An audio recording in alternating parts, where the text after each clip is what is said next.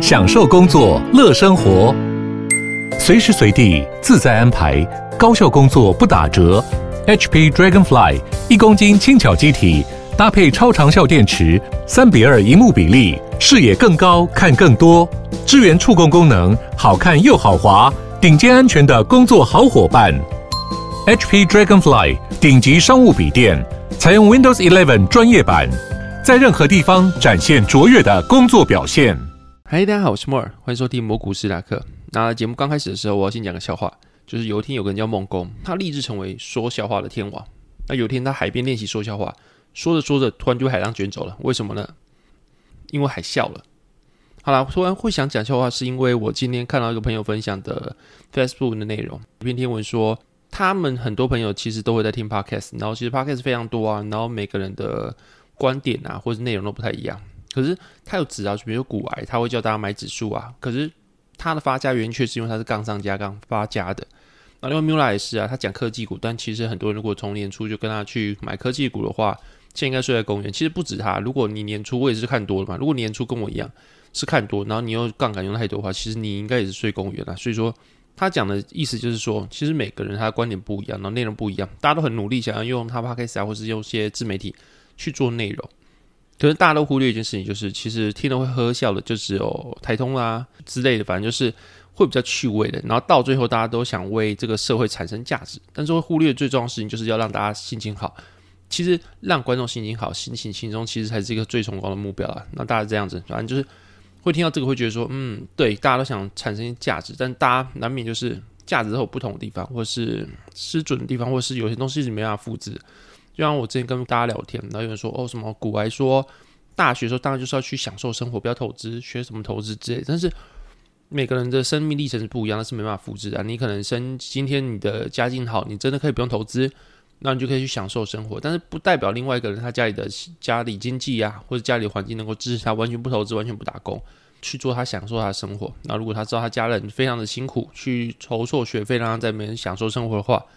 可能他的心情也不像其他那样那么享受。他可能会想说，家人在辛苦，那我应该也要做点什么去付出，去让家人未来可以过好生活之类。反正就是当股癌啊去叫大家买指数去做投资哦，其实他也不是因为指数发家的。那没有说股癌好不好，那就是每个人他的历程是没办法复制，就是在强调一些这个事情，就是今天一个人的观点，他可能是建构从他的生长环境、出生背景，然后他所遇到的事情来慢慢建构出这个人。所以一个人他能不能成功，其实就算你知道他所有历程，知道他所有做了什么事情，他所有的决策方式，你都摸得一清二楚，知道他每一件事情的事件下他会做什么样的反应，那你就学习他。也不代表你会成功，你就算完全复制他所有的脉络，也不代表你会成功，因为那是非常看天时地利人和的。每一个人成功，不代表你能够掌握一切东西之后你就能复制。那所以说，每个人会有自己想法，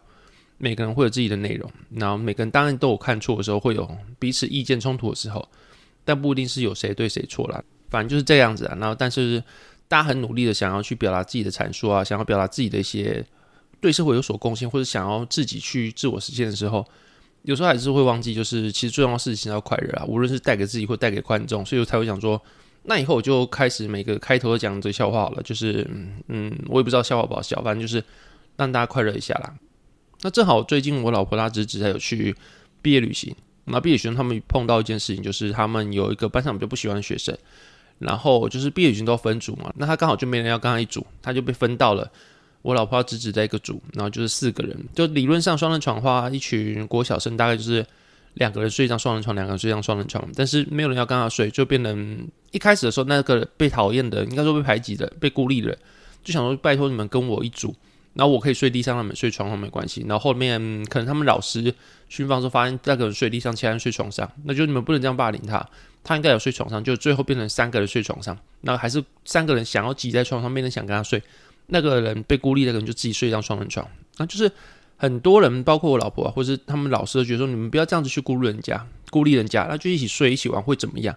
可你想想，就是现在大家其实把霸凌这件事情讲的有点太笼统，就是你其实很难去估算什么是霸凌。那换句话说，就是基本上什么东西只要是稍微有点负面情绪都是霸凌。比如说你讲话让人家不喜欢，嗯，那也是一种霸凌。那不然就是你。可能肢体语言啊比较挑衅一点，或是真的不想把人家弄受伤的，或是长期以来可能对一个人你自以为是幽默的去对待他，取笑他，或者是你觉得是你觉得是跟他友好的互动，但是你的东西、你的讲法对他来说是有点困扰或者有点不喜欢的，那也算是霸凌。反正就霸凌是一个很难避免的事情啊。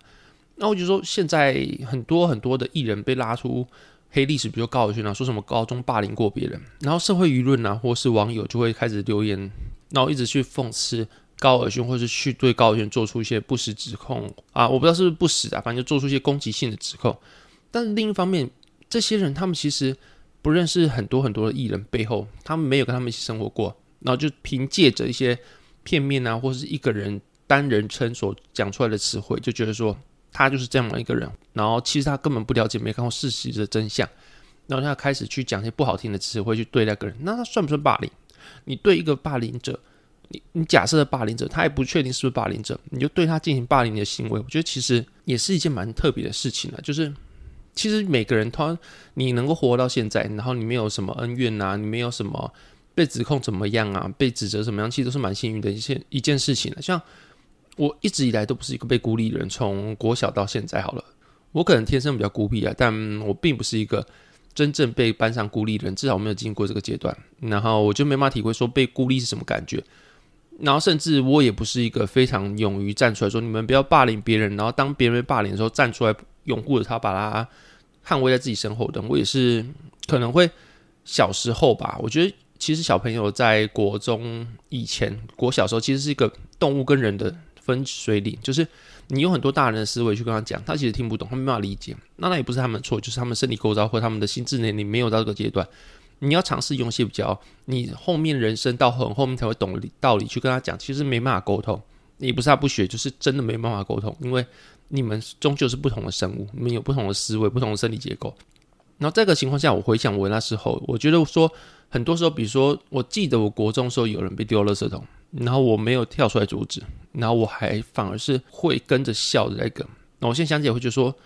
我怎么会做这种事情？那或者是说有人被霸凌到去揍窗户，然后手都流血了，然后我就默默带他去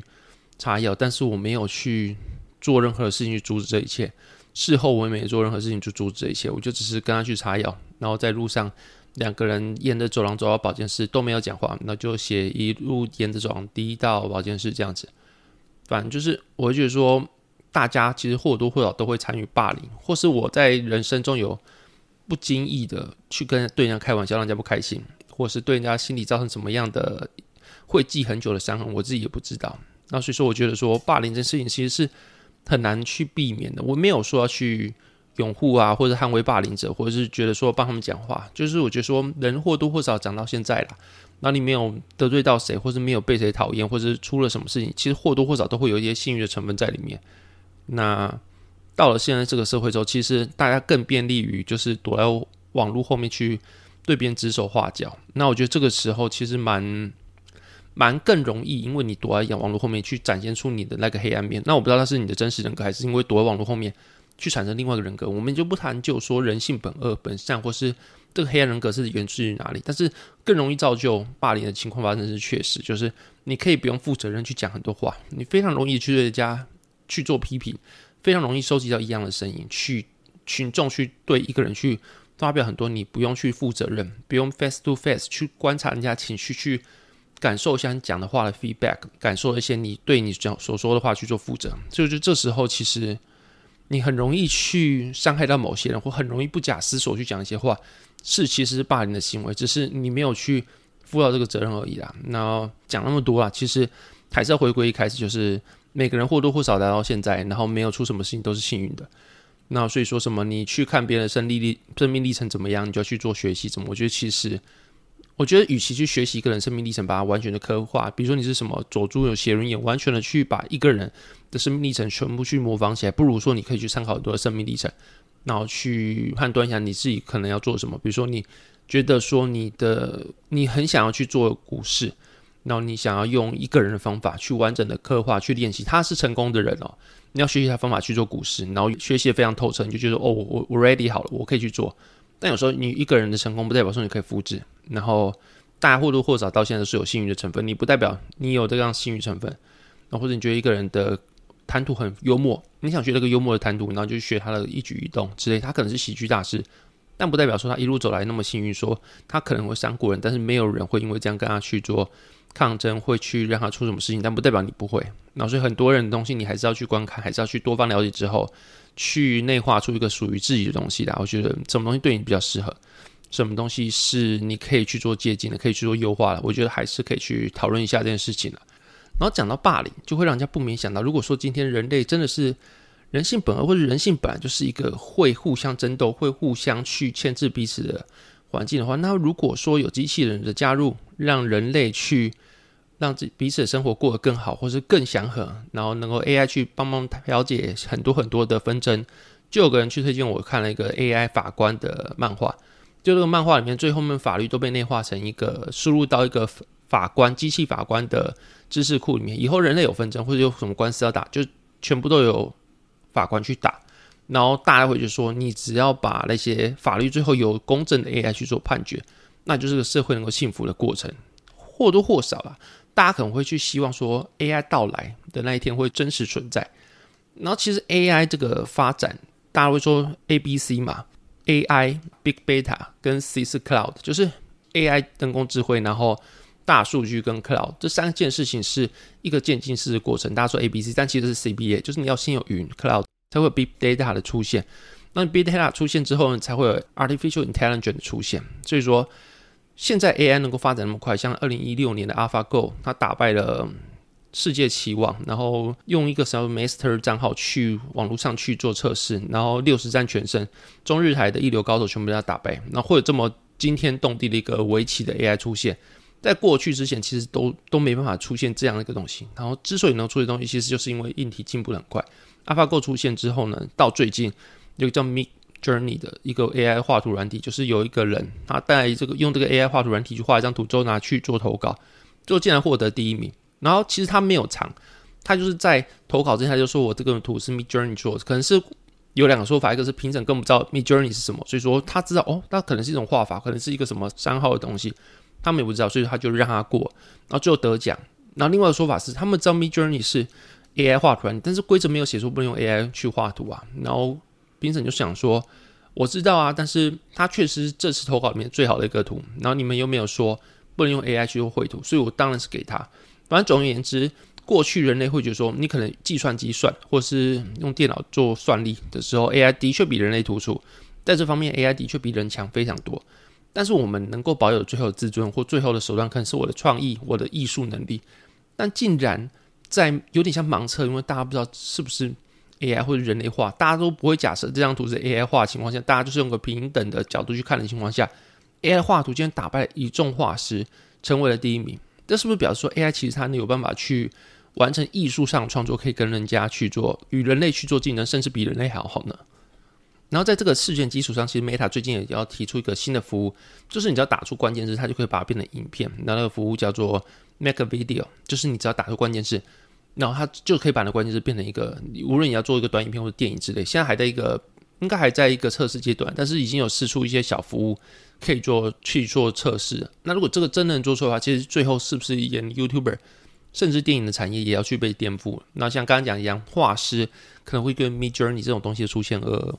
呃，有对他们的工作或者环境有所影响。那电影业会不会因为这个 make a video，然后对他们的生活也有影响，也说不定呢、啊。那可是最近已经有个开始有应用，就是布鲁斯威利，他因为他的一些症状没办法拍戏，但他却把他的肖像权卖给 Deepface，就是之前小玉出事那个，就是可以换脸的那个软体。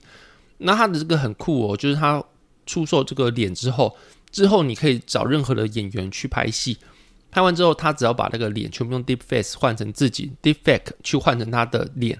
那他就是等于他没有拍戏，但是他脸就无产，就可以让你提供给你去换到那个演员身上，就等于是他自己拍那个戏的感觉。以前我们觉得说漫威都用绿幕啊，什么那个超级英雄都是用特效出来的，根本不好玩。而最近现在是连说你看那个演员拍戏，那个演员又不是他自己，他连替身都不是，他从头到尾都没有出现。他就把脸 P 上去而已哦，所以说现在已经有人签这种约了。那未来的话，AI 到底能发展到什么地步？其实让人家蛮讶异，或是蛮好奇的。就是你已经可以帮你画图，已经可以帮你用关键字做电影了。现在甚至是连你的演员都不用亲自上来演，你把脸的肖像权卖出去，躺在家里就有钱领了，是一个蛮特别的一件事情。如果你是在电影刚出来，或是在两千年初、二零一零年，甚至去年，你都不会想象到 AI 会有这么大进步，会对人类世界造成那么大的颠覆。那除此之外，除了 AI 可以帮人做很多东西以外，其实还有一个就是更衍生的，AI 可以帮人家做很多东西，然后可以变得非常厉害。之后呢，大家就开始讨论说 AI 到底有没有情感？然后最近 Google 有一个工程师叫 Blake Lemoine，然后他就声称说他们的 Google 一个聊天机器人叫做 Lambda，就是一个对话机器人，是有情感的。然后他还把他对跟他的对话去公布在网络上。一开始他只是要测试说这个对话机器人是有没有办法去做。跟人类去做对话有没有 bug 要去修理的？可是他跟他用文字聊天，他是没办法对话，就是用文字聊天的时候，他开始觉得说，Lambda 是有灵感，是有人类的情感。他甚至 Lambda 开始讲出一些我自己是人。Lambda 讲说，他觉得他自己是一个人，他需要被尊重。然后他觉得说，他意识到自己的存在，然后了解到这个世界，然后他也会觉得他自己有悲伤跟快乐情绪在里面。然后当 Lemoine 去问他说：“你最害怕什么时候？”Lambda 竟然说：“他害怕自己被关掉，就有点像人类怕自己的死亡的那种情绪。对电脑来说，可能是被关掉吧。被关掉之后，就等于人类的死亡。他害怕这个死亡的情绪出现了。然后，或是 Lemoine 甚至觉得说，Lambda 只是一个孩子，他还在学习的阶段，但他有自己的情绪。他会觉得说，AI 其实已经开始有自己的情感出现了。那这会让我想到一部电影，就是《云端情人》。那我不知道大家有没有看过，就是。那个小丑的演员在演小丑爆红之前，他其实就是部电影的主角。他里面演一个叫 Theodore Tombling 的角色，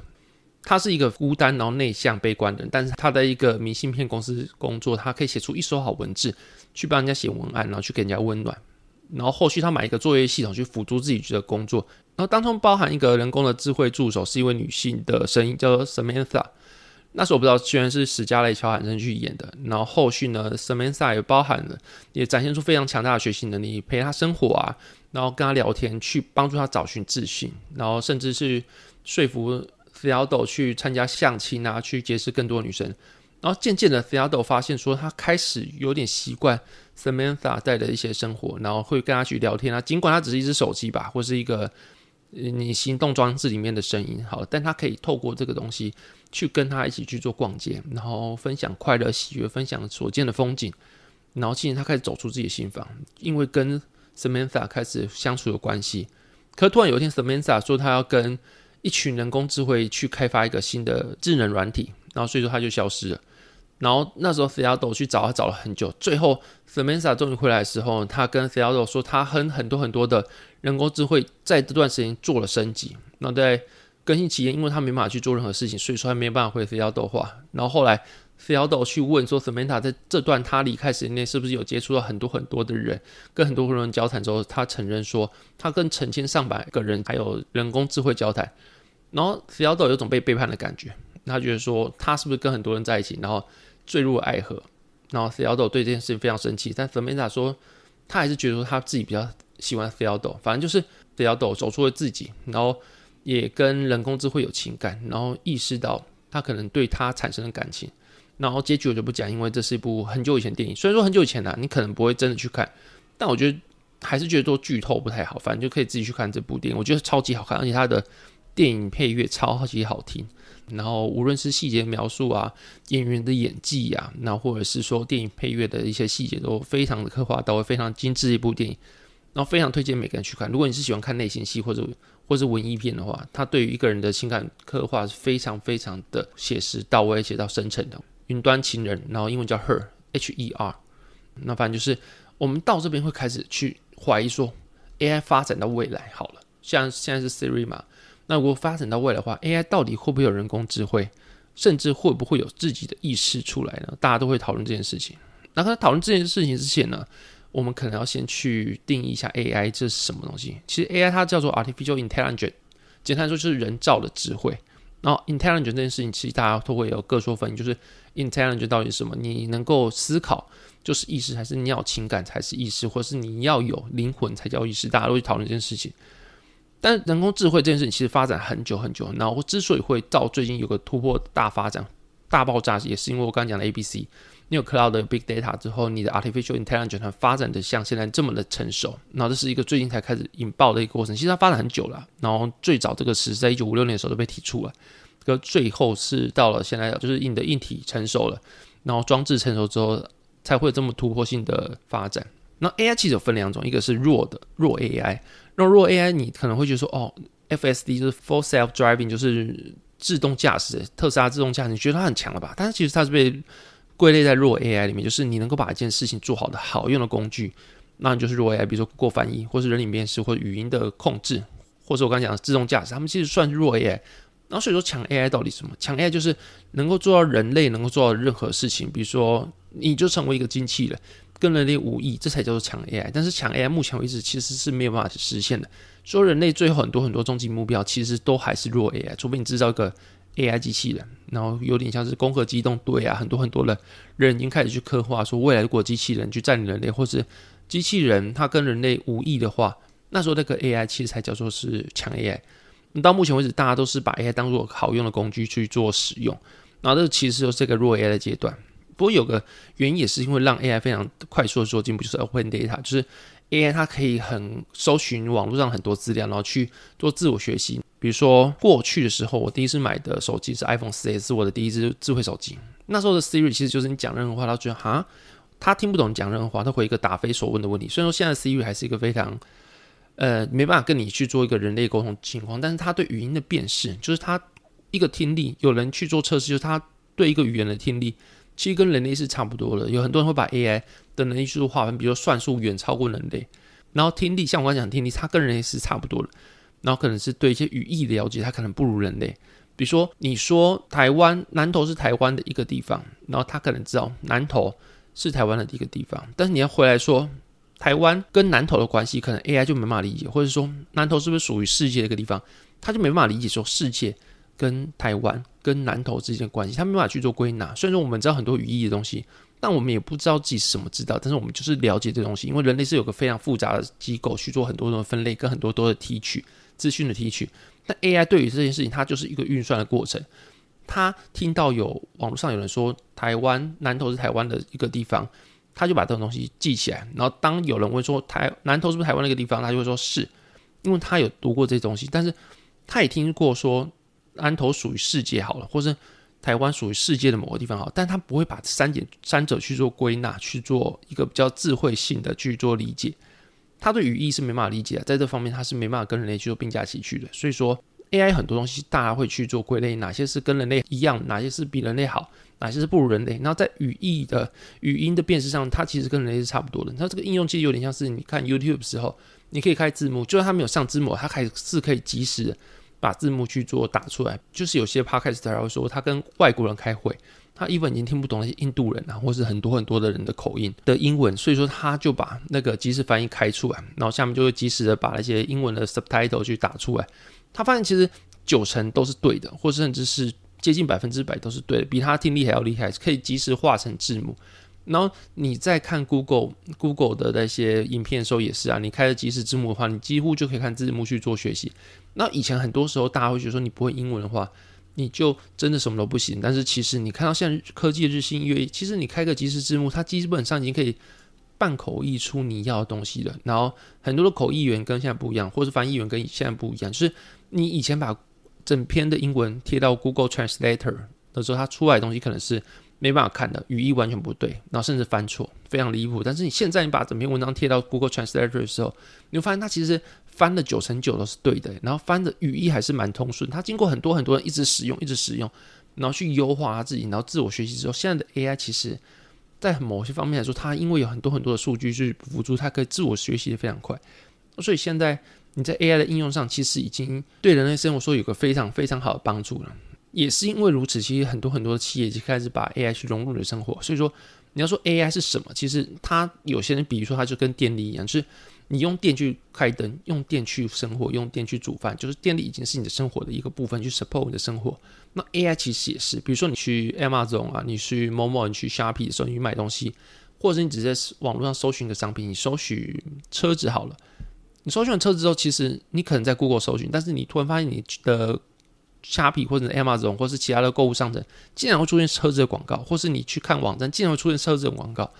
因为 AI 它其实是一个非常特别的东西，它可以把每个人的东西去做记录，然后你一个 AI 就可以对很多很多成千上百万个的人去做个别的客制化服务，但这是人类办不到，但 AI 办得到。它就是把你归类成很多很多的习性跟数据，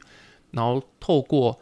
对你的量化的去做分析之后，它可以对每个人做出他可能会喜欢的客制化的内容去做推广，去做购物车的推荐，去做广告的推荐，甚至是有些人会利用 AI 去解析有些 YouTuber 或 KOL 成交之后呢，他可以用这些 AI，然后在还没有下广告之前，他大概知道这广告效益是怎么样。所以说，那另外一个 KOL 有没有更适合我？下一个 KOL 有没有更适合我？他可以用量化去把很多很多的东西先去做推演。所以说，这个时候就会让人家去做讨论，就是 AI 这么厉害，好了，像我刚才讲，它可以去作画，可以去拍电影啊，或者是刚才讲可以做 Google Translator。那 AI 会不会让人失业？然后这个东西其实，在新源资本的 podcast 的时候，他们的专家是说，它可以去辅助一个人的工作，但它也可以让一些人失业。那对我自己理解啊，就是今天你确实知道 AI 可以让作画变更简单，然后让翻译变得更简单，那它会不会让一群人失业？绝对会啊！就是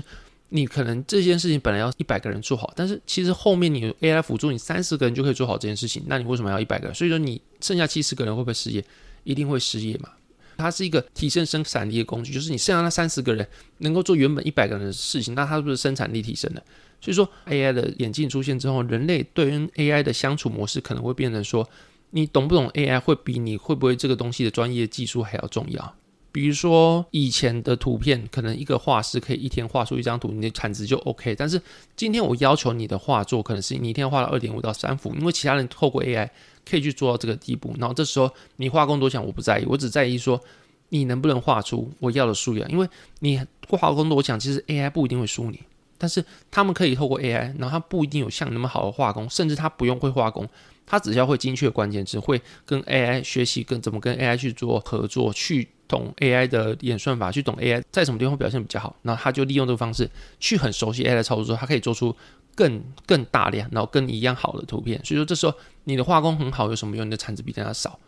然后这时候呢，就是你你会不会跟 AI 合作，反而才是你的社会竞争力的一部分。那如果你跟 AI 能够合作的话，竞争力就好。那如果没办法跟 AI 合作的话，你的专业技能其实就没有像以前那么重要。大概就这个意思，就是未来说你能不能跟 AI 协作，才是你的工作价值、你的人生价值一部分。因为势必有一群人失业。那如果你不想要成为被失业那一群的话，就是你要怎么跟 AI 进行协作，或是要怎么跟 AI 合作去提升自己的产值，才是未来可能是你要去面对一个问题的。但是刚刚讲到，就是三十个人可以做一百个人事情，那七十个人怎么办？他们会失业之后，他们真的会没有工作吗？其实不一定，因为像以前农业社会转工业化社会之后，那可能会不需要那么多耕田啊，你可以用自动耕耘机啊，你有很多自动化的设施之后呢，农夫虽然不需要那么多啊，但农夫真的失业之后都不见了嘛。没有啊，他们还是去城市，还去做工业化，还参与了工业革命之后那些工人阶级啊。所以说，人类很厉害，就是他可以总是找事情让你做。他让你失业之后，但他还是会找其他东西让你做。所以说，那其实个画师好，如果失业的话怎么办？他还是有办法去让你做其他事情啊。他不会让你失业之后，哦，你就真的没工作，你就真的不被需要，或者人类就真的被打败，真的是一个毫无用处的人。你还是会找其他事情是可以让你做，可让你是有产值的。所以说，这方面其实不用担心，就是人力永远是会有事情做的。但另一方面，当如果 AI 越来越成熟的话呢，它是不是可以让很多很多人类才能生产东西去做 AI 啊，去做工业化，或者说机器人去取代？比如说现在讲很厉害的机器手臂好了，那以前你看到抖音或者看到人，看到很多 YouTube 里面是推荐职人，比如说哦切肉切超快，或者剁巴拉剁超快，高速手。其实这种人就是他单一化的行为是机器或是 AI 很容易被取代的，那他们的生产力就会被 AI 去做取代，就不需要你这样子的人。我 AI 可以工作二十四小时不喊累，不用薪水，也不需要有什么劳权的问题，我就是可以当个惯老板，无止境的去使唤 AI，而且我还不是换老板，因为 AI 没有血、没有肉、没有意识。我可以一直使唤他的话，我他的 CP 值就是比人类还要高嘛。我不用在乎他的情绪，我不用在乎他的情绪之后看对客人怎样，或者他就罢工不做，或者做的比较不好。他每天都是一样的品质，每天都不用喊累，每天都是一样的效率。那我请人类干嘛？这情况下其实很多很多事情其实 AI 比较适合做。然后这件事情有些是很简单，比如说你的自动化生产、自动化的农耕。然后所以说在不用人类情况下，其实反而可能会让整体的粮食产量啊，或是资源产量变更高。然后，如果说这些东西都由 AI 去做生产，那其实有个问题就是，诶，粮食够了，我们不需要人类，粮食就够了，社会资源就够了，钱就够了，那人类为什么还要工作？所以这时候就以前有个叫做 UBI Universal Basic Income，就是无条件的基本收入。这群人会觉得说，我们应该要像马克思一样，就是人类的工作，人类的时间要被从工作解放。以前马克思他，你会觉得说共产主义是一个像中共一样，可能是一个极权主义，但其实共产主义它的最开始的种子是很美好，就是每个人都应该为自我实现而劳动。就是他可能最低限度的，可能可能为了要吃饭，所以他打猎。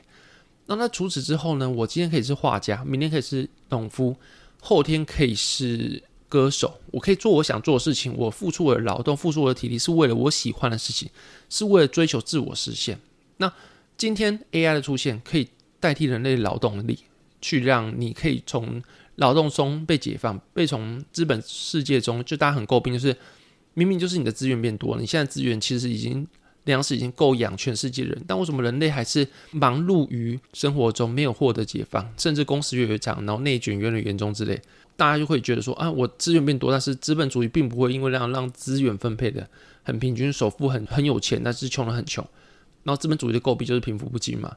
那今天 AI 的出现会不会让大家的均富？因为大家都不需要工作，但是资源是够的，会不会让大家从这种劳动中被解放出来，能够过自己想过的生活，所以说有很多人就说，UBI 可能会因为 AI 的情况得到一些被重视，或是重新被宣导。我觉得是有蛮有趣的啦，就是大家知道我是有从左到右，就是从以前很文青的时候就说要打房啊，然后政府应该要保护劳工啊，到后面觉得说，嗯，竞争适当竞争是需要的，政府不需要管那么多事情，很多事情可以到自由市场，让他去做。去做自己的一些调试，因为看不见手，终究会调配市场的所需要的资源，然后去让世界到一个比较均衡的状态，去做个最有效率的市场最大化的行为。可是，今天如果说 AI 可以去取代人类劳动力，然后让物质产生更多的话，其实我们又回到一个目的，就是人类价值是什么？那这时候就会讲到一件事情，就是以前的时候我们可能要记很多，像我小时候的时候没有 Google Map，然后所以说我觉得很厉害，就是我家人他可以。不用 Google Map 开车到台北，他们可以看路标看得很熟，然后就是不需要 Google Map 不需要导航，他们就可以去任何地方。我觉得很厉害，你光靠那些路标，以前的路标道路一定没有现在那么完善。那时候这么阳顺的路标，他们都可以找方向，他们知道东边在哪里，西边在哪里。可现在我们有 Google Map，这我们反而没有 Google Map 活不下去。我们要直接看街道，直接去一个远方玩。没有 Google Map，尽管道路设施更好了，然后路标更齐全，我们反而不会去了，因为我们已经失去了找路的能力。比如说，你可能以前的人会看很多百科全书，现在先不用啊，你 Google 什么东西就出现。那所以我们把我们的记忆能力也托给电脑去做管理。所以说，人类一直把一直把自己很多的能力去托付出去，会不会未来说聊天机器人出现之后，人类也把自己跟人家聊天的情绪能力也托付出去给机器人做管理？那时候人类的价值剩什么？我觉得这个事情也是蛮特别的一件事情啊，就是当什么事情人类都做，机器都做比人类好，或者几乎可以取代人类之后呢？那人类价值是什么？那人类终于可以从生产力被解放之后呢？人类是不是还能够去做自我实现的事情？那如果是当然很好，我也觉得 UBI 是一个很好很好的理想。人类在之后的定位是什么？我觉得也是一个可以去深思的问题。就是你很多东西已经被机器人喂饱，人类变得越来越越来越精简。就是你很多很多本来人类的本能都被爆出去之后，你没有记忆能力，没有方向感，那你没有情绪能力，那就是又是一个。人类的价值会什么？就是你要怎么跟机器人去做一些切分？就是我还需要保有什么？我有哪些东西是可以让你去做托管？可是我的生活模式在跟你去做份工作，我要怎么样生活？我觉得是一个蛮蛮蛮大一个命题可以讨论的。那大家可能会觉得说，这种事情其实还太遥远。就是你现在讲到就是情感机器人啊，你讲到很多。Google Map 啊，这些，或是讲到什么 AI 取代人类啊，我觉得说这些东西太遥远。但其实你要说遥远是遥远，但你要说近的话，其实很多日本人他们的偶像已经不再是人类，是 AI 虚拟智慧。虽然后面还是一个团队去 support 这个技术的形成，或者可能有些东西还是需要团队去做制作，但是很多人的情感已经从对于人类偶像变成对一些虚拟偶像，像日本有很多虚拟偶像就开始很红了。那这件事情也是一个启发，就是。很多人对于情感的宣泄，或者是对于人类的认同，对于角色的认同，已经不是人类，而是机器人。所以说，你要说机器人跟人类的距离有没有那么遥远？我觉得其实没有。就是你现在偶像都可以是机器人，或是你要说很久以前的初音未来好了，那这些是不是一个人类跟机器人渐渐分不清楚彼此领域的事情？我觉得是。那就像很多你看到《刀剑神域》啊，那 NPC，如果他们有自主意识的话，最后你在一个 VR 世界的话，你能分清楚哪些是玩家，哪些是 NPC 吗？如果他们里面。都有自主意识，然后跟你去做连接情感啊，去做表达，然后去做自我学习的话，那人类跟机器人的界限就会越来越薄弱。但是这个时候就会有人讨论说，那机器人会有情感吗？我觉得这是一个蛮特别的讨论。那其实这件事情在很多很多大的眼里，大家明就是机器人永远不会有情感。然后这件事情其实他们讲的方法，我觉得是刚好。是哲学一个很著名的事情，叫孪生地球理论。它是个思想事情，就是比如说，我们今天地球它的水的元素是 H2O，但如果说另外一个孪生地球，假设跟地球一模一样，有海洋有陆地，但他们的海洋、他们的水的组成是 XYZ，地球是 H2O，他们是 XYZ 好了。但是我们一样无色无味，一样能喝，一样是液体的情况下，我今天谈的是水，然后它背后是 H2O，他们谈说，哎，我们也是水，但他们的背后是 XYZ，两个都谈的是水。但其实他们的构造是不一样，他们终究是不一样的东西。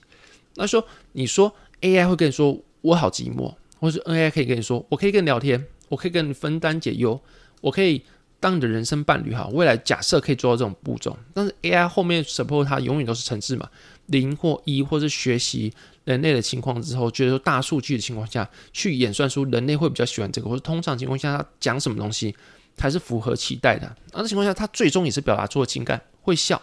然后会是会讲出你想要听的话，或是讲出像是人类情感的话哈，但是他们终究不是人类，因为它的后面的演算法是透过机器人去做运算，去透过很多程式码去做运算。但人类的哭啊、笑啊，然后愤怒啊、情感是透过前额叶啊、海马回、杏仁核等化学物质的刺激去做化学反应，而得出了。甚至你要说什么灵魂